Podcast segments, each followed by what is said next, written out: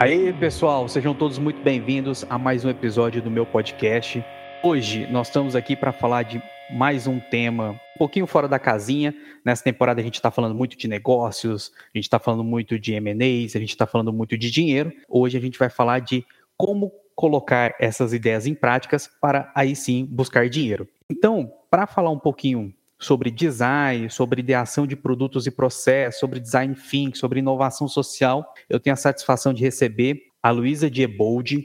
Ela é design, ela é facilitadora gráfica e de processos, é facilitadora gráfica visual. E a gente está gravando um podcast, mas eu vou tentar perguntar coisas inteligentes para ela hoje. É, ela já trabalhou em agência de publicidade, na parte de criação, de atendimento, também já atuou como consultora e pesquisadora de design thinking e inovação. A Luísa, ela é empreendedora, então desde 2016 ela empreende e ela sempre busca é, novos formatos de gestão, de comunicação atrelado a toda essa parte de design thinking. Além de ser apaixonada por, por aprendizagem e inovação, buscar sempre a simplificação de processos, de conteúdos e de informações de maneira visual e para mim, uma das melhores frases que ela colocou aqui é que acredita que o design é uma ferramenta importante para criar valor para os negócios e para os projetos. Além disso, estuda e aplica o conceito da nova economia desde 2015. Luísa, seja muito bem-vinda. Muito obrigada, Morita. Estou muito feliz aqui da gente poder estar conversando, trocar ideias sobre esses assuntos que eu adoro e botar o papo em dia, né? Perfeito. Não, então vamos começar. Ali você fala muito dessa da nova economia, de gerar valor, é, de resolver problemas. Conceitue para mim e para todos que estão ouvindo, o que você chama como nova economia? O que é essa visão da nova economia que você. Sim, é, então é até interessante né, poder é, trazer aqui com mais clareza o que eu entendo sobre esse assunto, porque logo que comecei a estudar sobre isso, é, já faz aí uns seis anos, né? E, e, esse tema, né? Assim, esse termo, na verdade, nova economia, ele pode soar um pouco prepotente, né? Até eu acabei fazendo um pouco do caminho inverso de pelo, é, primeiro começar pela nova economia e aí no ano passado eu comecei a estudar mais a velha economia mesmo para ver se o que eu estava falando de nova economia estava fazendo sentido. Então, eu acho que para mim a visão de nova economia é uma nova maneira de enxergar, enxergar, os recursos e de entender como a gente pode juntos construir uma é, soluções né, que façam sentido para mais pessoas. Eu acho que é só um termo para falar uma coisa que, de alguma maneira, a gente, em, em, algumas partes da economia ou da criação de projetos de, de negócios, da inovação social, as pessoas já estão preocupadas, né? Porque o que eu pude perceber é uh, com o, o, advento da tecnologia, da internet, das interações, é, cada vez mais os problemas foram ficando complexos, com muitos atores, com muitas variáveis, e aí fica difícil de uma equipe especificamente ter uma visão tão ampla assim daquela complexidade e resolver aquele problema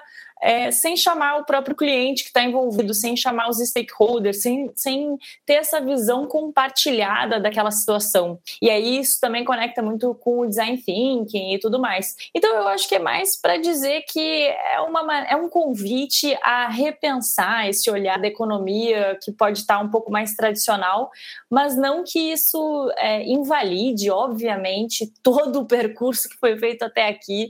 É, e quem sou eu como designer designer falar de economia, né? Mas é só um, um um convite a repensar a maneira que a gente pode resolver problemas. E aí a gente entra num ponto e eu acredito ser é, importantíssimo quando você fala em repensar as maneiras que a gente tenha ou que a gente possa para resolver problemas. Uhum. Eu vejo, e cada vez mais a gente fala disso, as empresas resolver problemas, resolver problemas, qual é o problema que aquele produto, aquela empresa resolve. Mas quando a gente olha por um outro lado, a, eu acho que a Price, a PwC, que, que lançou uma, que divulgou uma pesquisa há algum tempo atrás, falando que a maior taxa, o maior índice, né, o maior motivo de mortalidade de startups é por não resolver problemas. E aí a gente entra num, num, numa sinuca de bico, num, num, num ponto assim um pouco complexo, porque a gente está falando que, entre aspas, empresas dessa nova economia que já nascem com todas essas metodologias não resolvem problemas.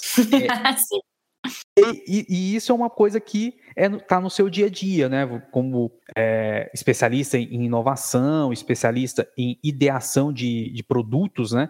Como, como que é isso para você tentar trabalhar essa questão de problemas, focar no problema, como resolver problemas? Como que qual é a dificuldade que você tem no dia a dia, nas suas consultorias, de tentar mostrar que a gente tem que resolver um problema e não inovar por inovar ou usar uma tecnologia porque ela está na moda. Sim, é, eu acho que o, o, o problema que eu vejo que acaba existindo também muito no mundo das startups é a gente está resolvendo um problema que é muito sério, que é muito importante, que, que tem demanda, mas talvez o modelo de negócios não atenda a esse problema. Ou eu vejo que existe também uma demanda por repensar os modelos de negócios, né?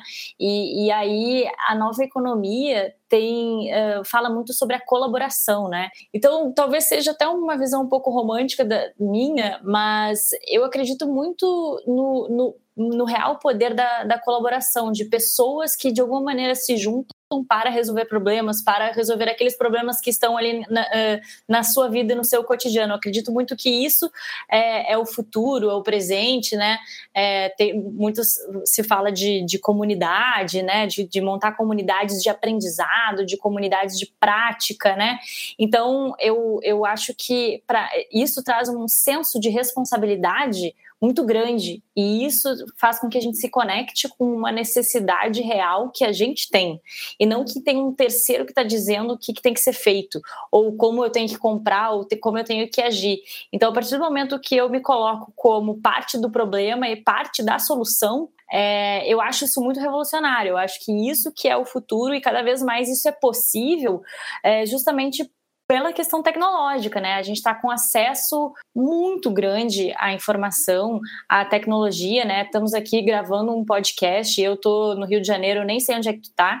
É, então, assim, é, através da internet, com um bom microfone, com uma boa luz, com e isso tudo faz com que a gente possa ter os recursos necessários para focar nessa resolução dos problemas, sabe? Então, eu acho que especificamente da, da, da, tua pergunta sobre as, as startups, eu acho que é uma combinação de entender como resolver os problemas e também pensar em novos modelos de negócio. E, e para essa nova, para esse novo cenário que se apresenta, né, em que é, é uma competição muito complicada realmente das startups com as grandes empresas, né?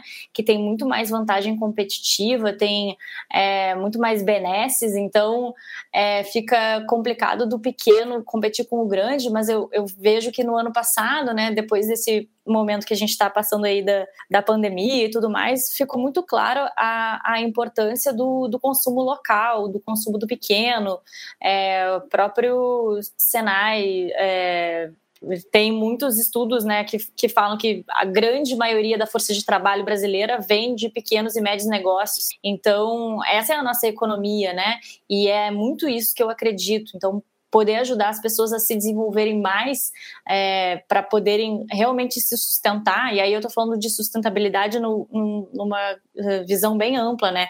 Tanto a questão ambiental quanto a questão financeira e a questão social também. Não existe é, uma desassociação, né? É, de, dessas, dessas áreas. Então, é, não adianta eu ser sustentável ambientalmente e não pagar minhas contas, e não adianta também eu só pagar minhas contas e não ligar para o impacto ambiental que eu gero. Então, eu vejo que a sociedade está demandando isso das empresas, ao mesmo tempo que a própria sociedade faz a própria empresa. Então, assim, eu estou demandando isso de outras empresas e tenho a minha própria empresa. Então, como é que eu faço isso, né? É, é, aquilo que eu estava falando, eu sou parte do problema e parte da solução. Complexo, né? Meio filosófico.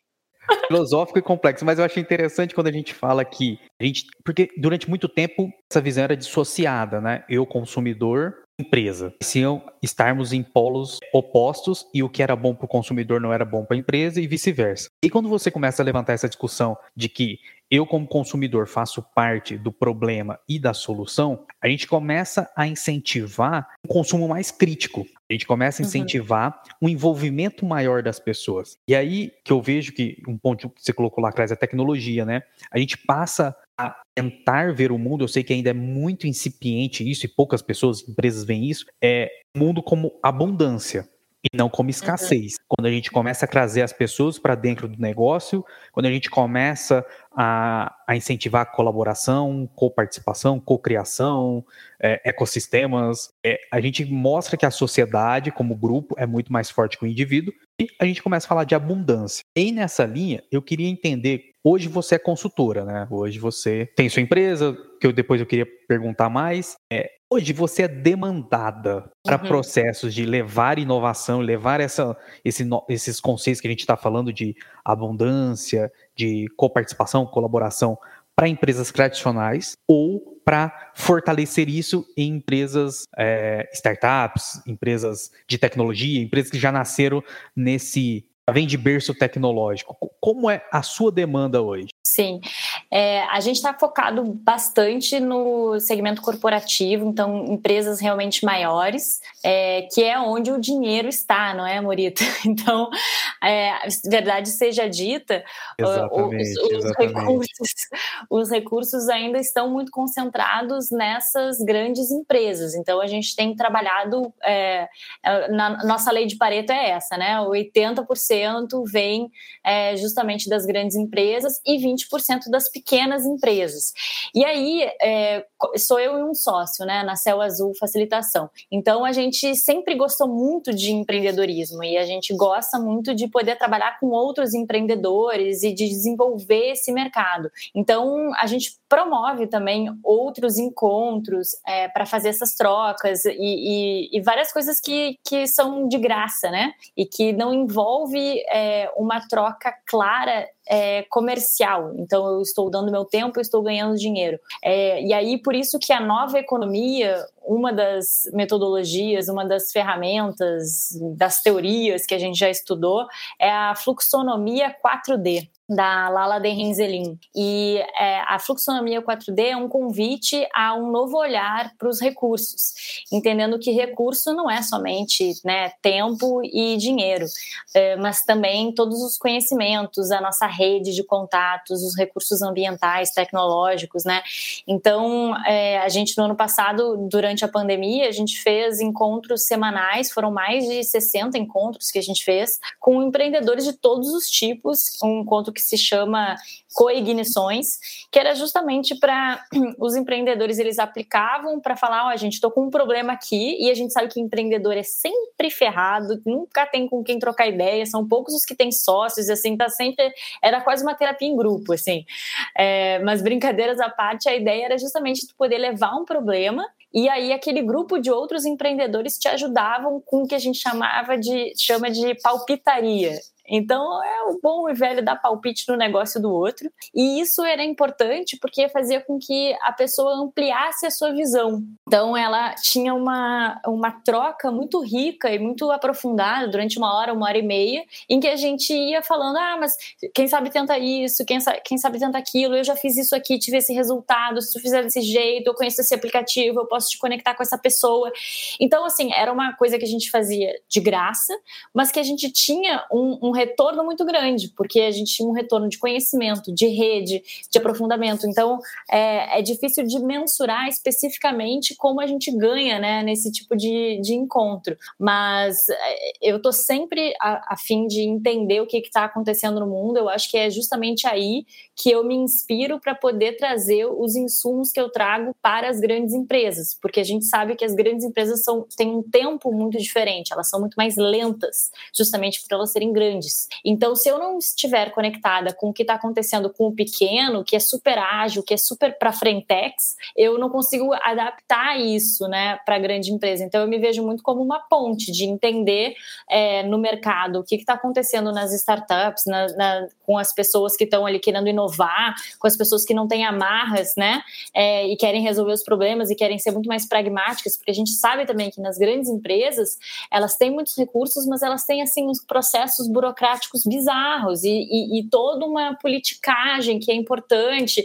Eu, eu, eu, vejo que muitas vezes as pessoas não estão a serviço de resolver os problemas, e sim de resolver o seu próprio problema para crescer lá dentro. E isso faz com que o tempo seja outro, isso faz com que os interesses mudem, e que é totalmente diferente do contexto de uma startup, de uma empresa pequena, de um pequeno negócio. O cara está 100% focado em resolver o problema do cliente final e ele tem que fechar as contas e ele tem que, com os recursos que ele tem, ele vai lá e ele cria e ele executa e ele aprende e ele já vai, ele erra, ele, entendeu? Então é, é assim, é muito diferente. E, e aí eu me vejo como essa ponte entre esses dois mundos, né? Entendendo que às vezes eu me empolgo e dou uma pressionada no cliente grande, e aí dá uma assustada, e às vezes também, no caso da, das startups da, das empresas menores, é pedir um pouco mais de processo, um pouco mais de estratégia e, e talvez né, pensar com um pouco mais de calma para poder dar um passo com mais segurança. Então eu acho que no final das contas até conecta com a coisa da velha economia e da nova economia. Eu não acho que uma vai é, deixar de existir para que a outra possa nascer para que a outra possa estar presente. Cada vez mais a gente vê que as coisas coexistem, né?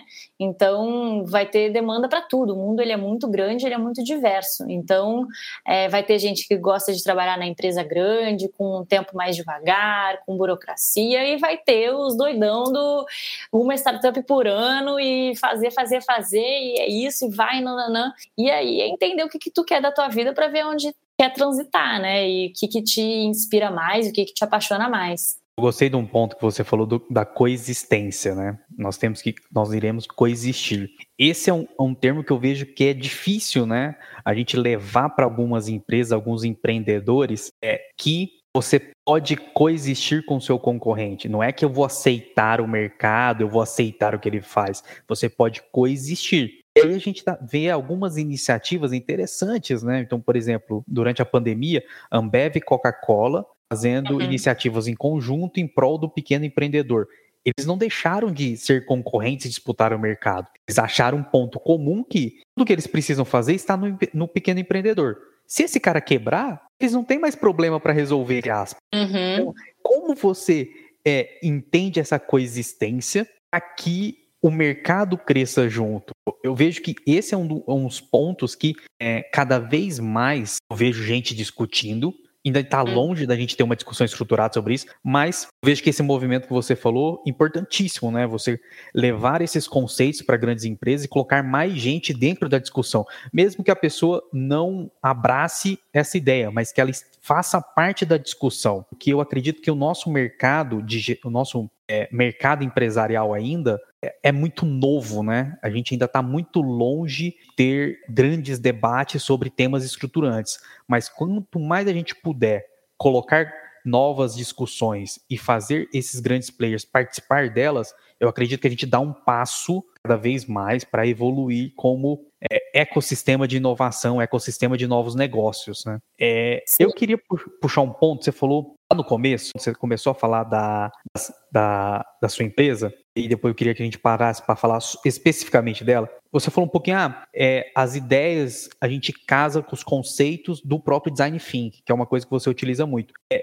como que você vê nesse mundo, você está envolvendo com grandes empresas, grandes corporações, com pequenos empreendedores, é como que você faz para mostrar a todos que design thinking, essas metodologias, essas ferramentas, um, não são só hype, não são só coisas que a mídia está vendendo, vou vender um curso, e que tem aplicação prática. Uhum. Como que você faz esse, esse trabalho para incentivar, incentivar, apoiar, para que todo mundo veja, nossa, tenho coisas a tirar disso, eu posso colocar isso no meu dia a dia, desde da grande empresa, da grande corporação até o, o, pequeno empreendedor. Sim, perfeito. Eu cada vez mais tenho percebido, é, Morita, a, a importância da, da geração de valor, né? Então, as pessoas não são burras, né? Elas fazem as coisas quando as coisas ajudam elas em algo. Então, é, pode ser que no início elas fiquem meio desconfiadas. Ah, mas para que, que eu vou fazer isso? Não, mas não vale a pena. Que que eu vou discutir é, sobre problema que eu já sei sei qual é o problema, é só fazer isso aqui, vai dar certo e tudo mais. E aí, justamente por isso que eu gosto muito do design thinking, porque o design thinking ele tem uma abordagem muito empática. E aí, quando eu tô falando empatia aqui, não é no sentido romântico da palavra, e sim no sentido prático, de entender que no final das contas, a parte mais difícil dos projetos são sempre as pessoas. Não é a tecnologia, gente. É a, é a pessoa, é saber o que, é que tá passando na cabeça daquele ser humano. E aí, o, o design thinking ele tem uma abordagem participativa. A partir do momento que tu chama todo mundo que está envolvido naquele problema para conversar sobre aquilo e resolver aquilo junto, as pessoas pessoas se sentem corresponsáveis daquilo. Então é totalmente diferente de eu chegar para ti e falar, Morita, ó, o problema é esse aqui, tu tem que fazer tal coisa e tu me entrega até sexta, tá? Tu vai, vai me achar um saco, entendeu? As pessoas já estão cansadas disso ah, na minha visão, na minha humilde visão jovem, tá? É, eu acho que o mercado de trabalho jovem é, quer se sentir mais parte, quer trabalhar criativamente, quer sentir que e, a, o que a pessoa falou, o que a pessoa deu de ideia está sendo executado e não simplesmente executar o que uma outra pessoa pensou. Então, é, é até um exercício de humildade por parte da liderança de deixar as pessoas chegarem numa conclusão que talvez eles eles é, é, já teriam chegado de qualquer jeito, mas o processo foi totalmente diferente. E aí, pelo processo ser diferente, é, de alguma maneira o resultado também vai ser, entende? É, porque eu sei que a gente vai estar tá falando do mesmo problema ou do mesmo estilo de, de, de solução, é, mas o como se chegou e, e, o qual, qual é a sensação que as pessoas têm a respeito disso faz com que o projeto ande ou não. Isso foi uma, para mim, uma, uma primeira grande decepção do design thinking, porque no início que eu comecei a trabalhar com isso, eu pensei, nossa, o design thinking ele é maravilhoso, porque ele é revolucionário, ele ele cria ideias inovadoras, ele cria ideia inovadora, é inovação social, é nanana. Eu comecei a ver as ideias que realmente eram criadas através do design thinking, não era nada demais. Vai analisar o que, que a IDEO faz, ah, bota uns desenhos na, na sala de, de, de é, é, exame para criança, pô, é o óbvio. Só que não é isso, é porque se, se tivesse sido um cara de fora que tivesse chegado entrado naquela sala, sala de scan, de, de. Qual é o nome daquele, daquele negócio que é... é eu sei qual que você está falando, é tomografia? Tomografia, exatamente. Se tivesse sido uma pessoa aleatória de fora, chegar assim, gente, por que vocês não pintam essas paredes tudo aqui colorido e fingem que isso aqui é um negócio mágico para as crianças se distraírem na hora do exame? Os médicos iam falar assim, não, não é isso que a gente precisa. Agora, só pelo fato deles terem tido a ideia e executarem todo o processo faz com que eles realmente se encantem com aquilo e, e é muito genial, é quase egóico. Exato. Você coloca um ponto que é o seguinte, né? Sempre se falou em resolver o problema. Agora você põe a jornada para resolver o problema. Uhum. E aí você cria essa interação. E isso assim, olhando do lado conceitual e romântico. Mas eu olhando do lado, é, desculpa o termo, filha da puta, o cara vai olhar no final e falar: Ah, mas não ficou bom. Peraí, fera, você ajudou na, na, na proposta. Se ficou ruim isso aqui, todos nós temos parte nisso que ficou ruim. Uhum. Exatamente. A cocriação ela é, ela é maravilhosa por isso. Então, é, eu acho isso talvez seja até uma frustração do, do, do design, porque o designer, é, ele, de alguma maneira, quando veio o design thinking, todos os designers, né, muitos designers ficaram putos da cara com o, a galera do design thinking, porque você, porra, mas já é assim que eu penso, já é assim que eu faço. Só que não é, entendeu? Porque o designer não envolve tanto o, o, o cliente e os stakeholders durante o processo. E aí o que, que ele faz? Ele chega no final da, da linha de produção e, e, e tenta, e sendo que é sempre assim, estoura sempre tudo no designer, porque ele é o final da linha de produção, ele é a cereja do bolo, ele deixa tudo bonito. Mas não é só sobre deixar as coisas bonitas, é sobre as pessoas entenderem por que, que tu tá tomando essa decisão estética ou, ou, ou não, entendeu? E aí as pessoas começam a te defender e não simplesmente olham, apontam para isso aqui e dizem, eu acho que deveria ser azul ao invés de rosa, hein? Pô, por design opinião... Bom não, design bom não salva produto ruim, né? É, exatamente. Então, mas assim, e seguindo nessa linha, é, hoje, é, qual, como funciona a sua metodologia de trabalho? É, como especificamente é a atuação da sua empresa? Como que você é um elemento de mudança nesse mundo de inovação, juntando design, juntando é, processo? Como que funciona a sua atuação nessa nesse mundo? Ah, a gente é, tem trabalhado mais especificamente com processos de facilitação visual, né? Que basicamente consiste em pessoas falando e a gente ajudando as pessoas a se comunicarem de maneira visual. Então, novamente, o problema são quem? As pessoas. Então, a gente está tentando. Caraca. Não, mas, mas assim, é, é, brincadeira, né? Aí você fala de. de... Eu, eu tava pensando nisso depois. É, como a gente pode explicar é, facilitação visual em áudio, não tem uhum, visual? Mas assim, é, são, é a criação de painéis visuais, né? Como. É porque tem vários formatos. Então, a gente, por exemplo, vai em palestra, eventos, né? E resume visualmente tudo que está sendo dito. Então, é, é, a pessoa pode imaginar o seguinte: sabe aquela pessoa que tinha no colégio, que fazia uns resumos bonitos e que todo mundo pegava para fazer é, cópia e estudava a partir do resumo daquela pessoa? É isso que a gente faz. Só que ao invés de ser uma aula do colégio, é uma palestra, um, uma, um curso, alguma coisa assim. Então a gente. Isso é um formato, tá? Que é mais o registro visual. Mas a gente também faz esse trabalho de facilitação visual em workshops co-criativos, que é onde eu acho que a mágica acontece. Porque é, o que eu acho que é vantagem de, de fazer o registro visual nas palestras e nos cursos é que hoje em dia ninguém mais tem tempo de parar para ver 50 slides de um PowerPoint da palestra do fulano. As pessoas querem ver em um painel, em uma folha, os pontos principais para lembrar daquilo que foi falado, para ter ali uma referência e poder comunicar e ter aquilo registrado. Então a gente ajuda nessa, nessa memorização, nessas conexões, porque fica um mapa mental, porque fica ali é, esteticamente agradável, aquele conteúdo que foi falado. E é super interessante isso, porque o que a gente fala direto é a facilitação visual para não só para um evento, mas para qualquer reunião, é um investimento, porque basicamente as empresas novamente gastam caminhões de dinheiro e muita energia para fazer um encontro de dois, três dias, cinco dias, coloca um monte de gente, paga palestrante, paga agora, mas né, estamos no online, mas assim, é um, um super uma super produção, e aí eles basicamente esquecem da, do coração da, daquele evento, que é o conteúdo. E é aí que a gente entra, a gente ajuda a registrar o conteúdo. Pode ter as fotos maravilhosas do evento, pode ter um vídeo incrível contando a história do evento, mas é importante também ter o, o, o, registro do conteúdo que foi falado, porque isso é o que vai fazer com que o evento dure muito mais tempo.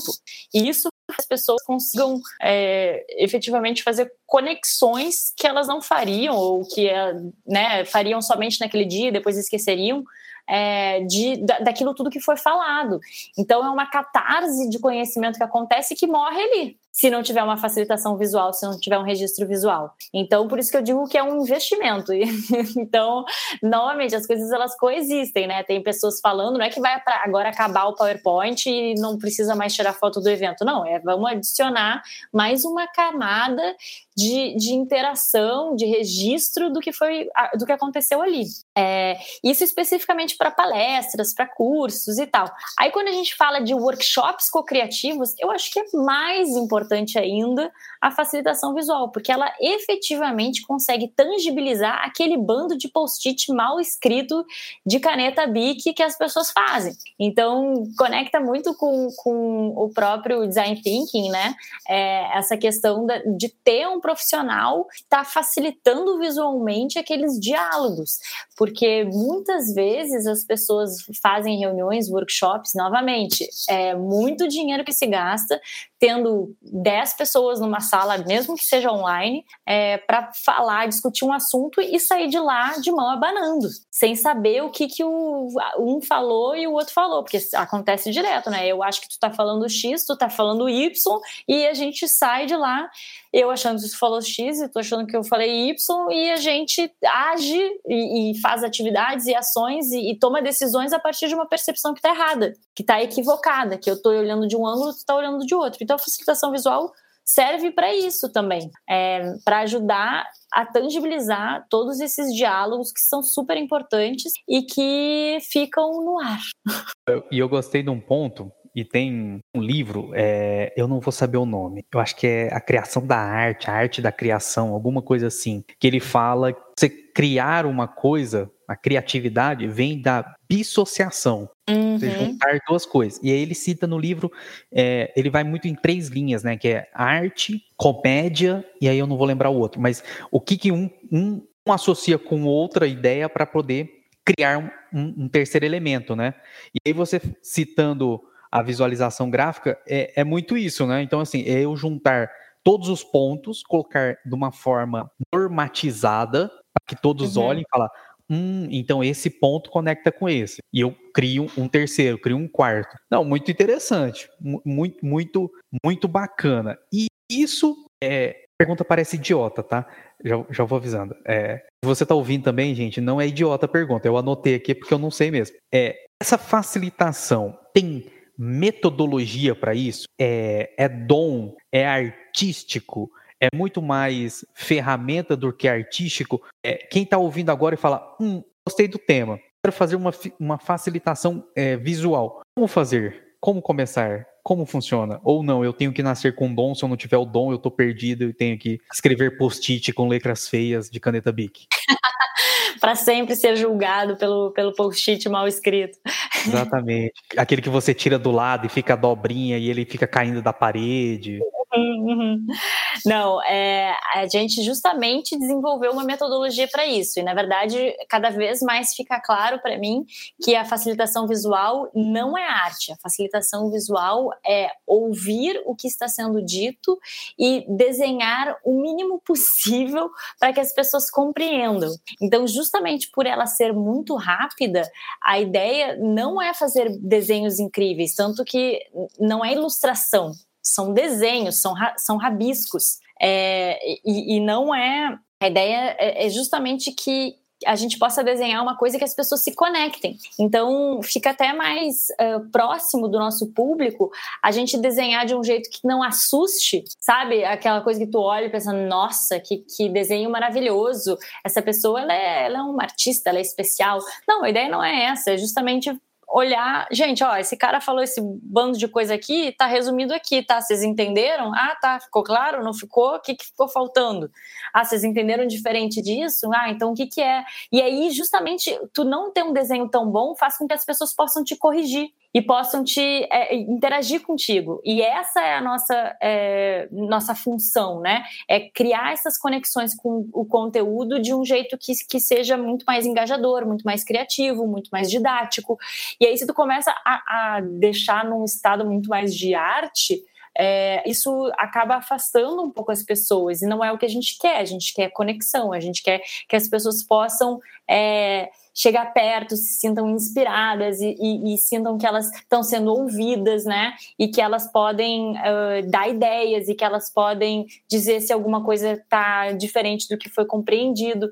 Então, uh, a gente cada vez mais percebe a importância, na verdade, de, da habilidade de saber ouvir e compreender um assunto e a partir disso resumir ele em palavras, porque o desenho ele está a serviço da informação, a serviço do conteúdo. Mas eu não faço simplesmente um desenho, eu faço um desenho junto com um texto. Na verdade, o texto vem primeiro e depois eu penso como representar aquele texto, aquele conceito visualmente para chamar mais atenção. Eu tô tipo deixando o texto bonito para que as pessoas leiam, entendeu? Então assim, é, colocando, tentando ver se eu, se eu tô em linha, né? É, a facilitação é como se fosse a tecnologia. Ela não é o fim, uhum. é o uhum. meio. Porque se não tiver conteúdo, não tem desenho que salva conteúdo ruim. É, exatamente, isso. Exatamente. Tanto que volta e meia a gente faz umas, um, umas participações em uns eventos que a palestra é muito, muito ruim, que não tem pé nem cabeça, que assim, a pessoa fala uma coisa aqui, daqui a pouco ela faz uma, fala uma outra frase lá, e aí fica a gente solto, e tá bom? Eu, aí a gente sempre fala assim: olha, nós somos as pessoas que com certeza estamos prestando mais atenção a esse conteúdo nesse momento. Se a gente não entendeu e se está desse jeito, é porque realmente a pessoa não tem um bom storytelling. então, né, não tem como salvar. Boa. É, só pegando o fim, então voltando. É, a facilitação é método. Sim, com certeza. Bacana. Viu, gente? Vocês que escrevem, acham que homem palito é desenho, a esperança. A esperança, total. A esperança. E assim, Luiz, é, você falou que fazem né, facilitações, tudo, e que vocês estão criando métodos para facilitação. É, é, é isso. É, o que é esse método para facilitação? É, é, é, criação sua? É adaptação?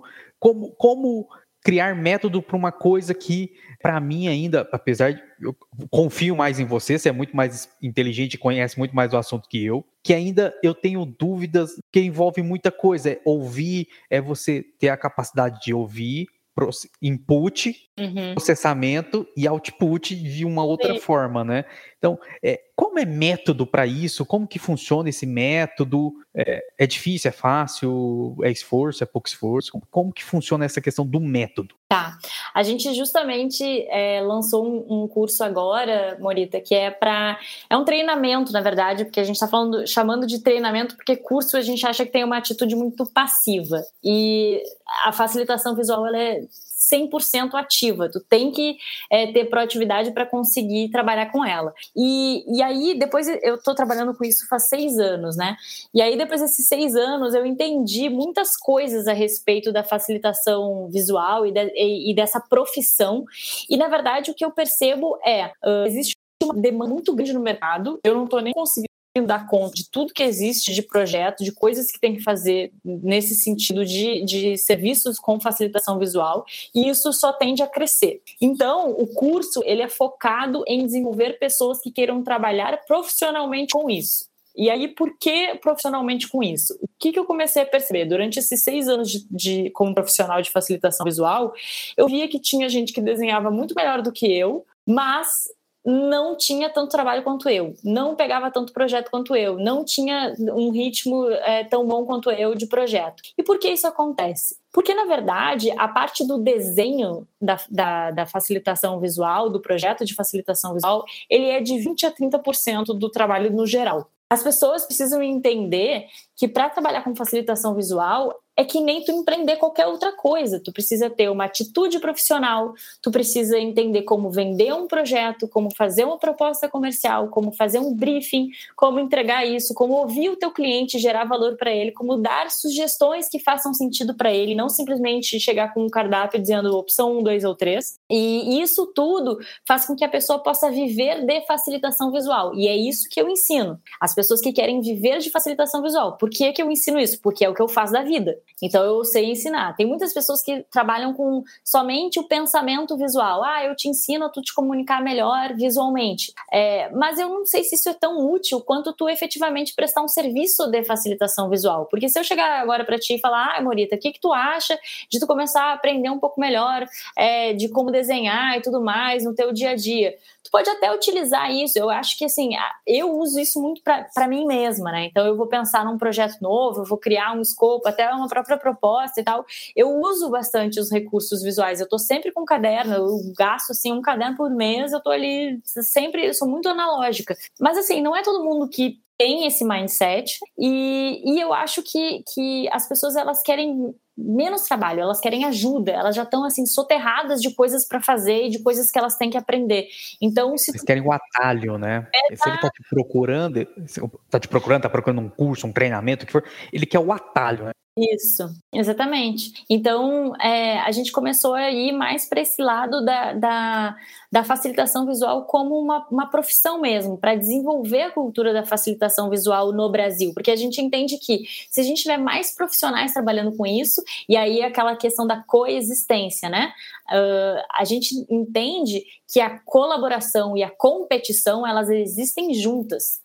Então eu estou formando pessoas que vão competir comigo, mas eu quero que isso aconteça porque eu tenho confiança de que o meu trabalho é único e de que do jeito que eu entrego só eu entrego e que cada vez mais pessoas trabalhando com facilitação visual vai ser melhor para mim, porque mais pessoas vão conhecer a facilitação visual e essas pessoas vão poder ganhar com isso, eu vou poder ganhar com isso, o cliente final vai poder ganhar com isso, porque mais pessoas vão contratar, as pessoas que estão falando vão se sentir é, de alguma maneira ouvidas, as pessoas que estão recebendo isso também vão ganhar, porque elas também vão ter uma compreensão mais clara desse conteúdo.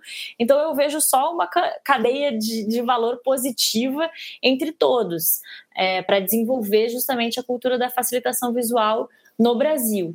E, e aí, como eu estava te explicando, a ideia de desenho é, de ser 20% a 30% do, do, é, do serviço como um todo é entender que o, a, o desenho ele está a serviço desse conteúdo. Então é preciso saber ouvir e, e resumir visualmente, pensar de uma maneira metafórica, visualmente falando. Então é, aí tu começa a entrar na, nas doideiras, né? Ah, vamos falar, vai ser uma palestra sobre liberdade. Como é que tu vai representar visualmente liberdade? Então a gente ajuda as pessoas a pensarem num repertório visual. É como se tu estivesse aprendendo uma língua nova. Quando tu aprende uma língua nova, o que acontece? Tu tem um vocabulário. E aí é a mesma coisa para o vocabulário visual. Então, tu tem que começar a entender como representar as coisas visualmente e quais são os significados simbólicos, iconográficos de cada uma dessas coisas.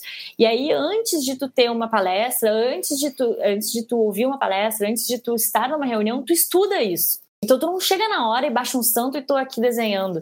Não, deixa eu ver aqui, quem é que vai falar? Vai ser o Pedro Morita, ele vai falar sobre inovação, é, quais são os símbolos que eu posso utilizar para representar inovação, quem é, quem é ele, como que, que ele geralmente fala, deixa eu dar um Google nele, deixa eu ver que, quais são, qual, é, qual, é o assunto principal que ele vai tra tratar, qual é esse contexto que ele está inserido, e aí tu começa já a se é, programar para chegar na hora e conseguir focar em ouvir e desenhar rapidamente. Entendi. É, é preparação mesmo, né? É um é. método. Você se, você se prepara com estudos de como você falou, né, ícones do que a pessoa fala. Isso. Aí você tem o input, que é o conteúdo, você processa tudo isso e o output é uma Posso chamar de uma facilitação gráfica? Ou como que chama o output ali? Um cartaz, uma carta? É, um painel, exatamente, um painel, painel. visual. É, é, é, muito assim, né? É o conceito do processo criativo, né? O processo criativo uhum. é você tem ferramentas, é, leitura, conhecimentos, que quando você tem o input do problema, junta com todas as ferramentas que você tem, que é o processamento, você tem um output de uma ideia. Isso. Não, não é também, ah, eu vou, peraí, vou, vou ter ideias agora. Ok, mas é. você, tipo, cara se prepara 40, 50, 60 anos para ter uma ideia, né? Uhum, exatamente. Não, e esse output, a gente está vendo que agora que está tudo online, ele está assim mudando muito, cada vez é uma coisa diferente. Então, antes era sempre assim: ah, tá, vai gerar um painel uh, visual do tamanho de uma, um bloco de flip chart e é isso. Agora não, as pessoas estão pedindo: ah, eu preciso que sejam nove stories do Instagram na sequência, eu preciso que seja um post carrossel, eu preciso que seja um painel em formato slide, eu preciso que seja um painel formato A4. Eu preciso que seja uma apresentação, eu preciso que seja ícones deste painel, de, sabe? Cada e é isso que eu tô falando de geração de valor, é ouvir o cliente e entender como realmente facilitar a vida dele visualmente. Boa. Muito bom, muito bom. Eu, eu, eu queria perguntar mais coisas, mas a gente tá, tá dando nosso tempo. Eu, essa temporada, Luísa, deixa eu te falar. Eu termino o episódio com uma provocação para o convidado. Tá? Então a ideia é justamente ir muito na linha do que você falou de como levar isso para a prática, como aterrissar essas coisas sobre design, sobre facilitação, design. Se tivesse uma coisa que você pudesse desmistificar, uma lenda urbana, uma coisa que se ouve muito, mas se você pudesse desmistificar do mundo de facilitação, design, que seria isso e por quê? É, para mim, o design é para todos, então todos somos designers, podemos ter o potencial de desenvolver essa habilidade. É, até o design thinking é justamente sobre isso, é desenvolver o pensamento do designer, né, dessa profissão. Então, eu acredito que pequenas coisas já ajudam a tu conseguir uh, resolver os problemas de uma maneira mais prática, visual e colaborativa. Então, existem muitas ferramentas no próprio design thinking, tu não precisa usar o, o processo completo, né?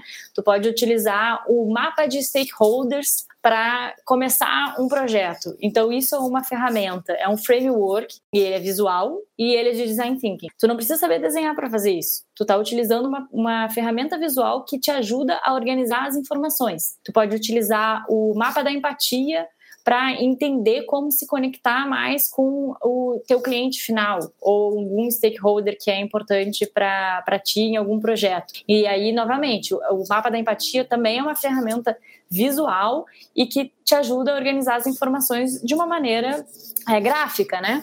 Então, são pequenas ferramentas que o meu convite é as pessoas testarem eu vejo que existe muita crítica e pouca prática. Então a pessoa não faz, nunca fez, nunca praticou e diz não deve funcionar. Então tente usar é, o mapa da empatia, um mapa dos stakeholders, um design thinking, uma, alguma dessas coisas. Passe pela experiência e então critique. Para faça novamente. Você é a parte da, do problema e da solução. Se você acha que não está bom, o que não está bom e como você faria melhor. Porque criticar tá fácil. Muito bom. Com esse convite a praticar mais e criticar menos, a gente fica por aqui. Luísa, muitíssimo obrigado por você ter aceitado o convite. Fala para as pessoas onde que elas encontram sobre o seu curso, sobre a sua empresa, quem se interessar por esse tema. Eu sei que você publica muito conteúdo nas redes sociais também sobre esses temas. Como que a gente te acha? A gente vai colocar então, o link na descrição, mas force. Sim, a gente está muito publicando na Céu Azul Facilitação, no Instagram e no YouTube, e aí conteúdos focados em facilitação visual. E aí no meu Instagram pessoal eu também publico bastante coisa, mas também bastante coisa sobre gatos, né, que eu amo. Então, se vocês quiserem um conteúdo mais leve e, são, e se forem gateiros, é, convido também a seguir o meu Instagram pessoal. Muito bom, gente. Espero que vocês tenham gostado do episódio, tenha sido tão enriquecedor para vocês quanto foi para mim. É isso, gente. A gente fica por aqui. Espero vocês nos próximos episódios. Tchau.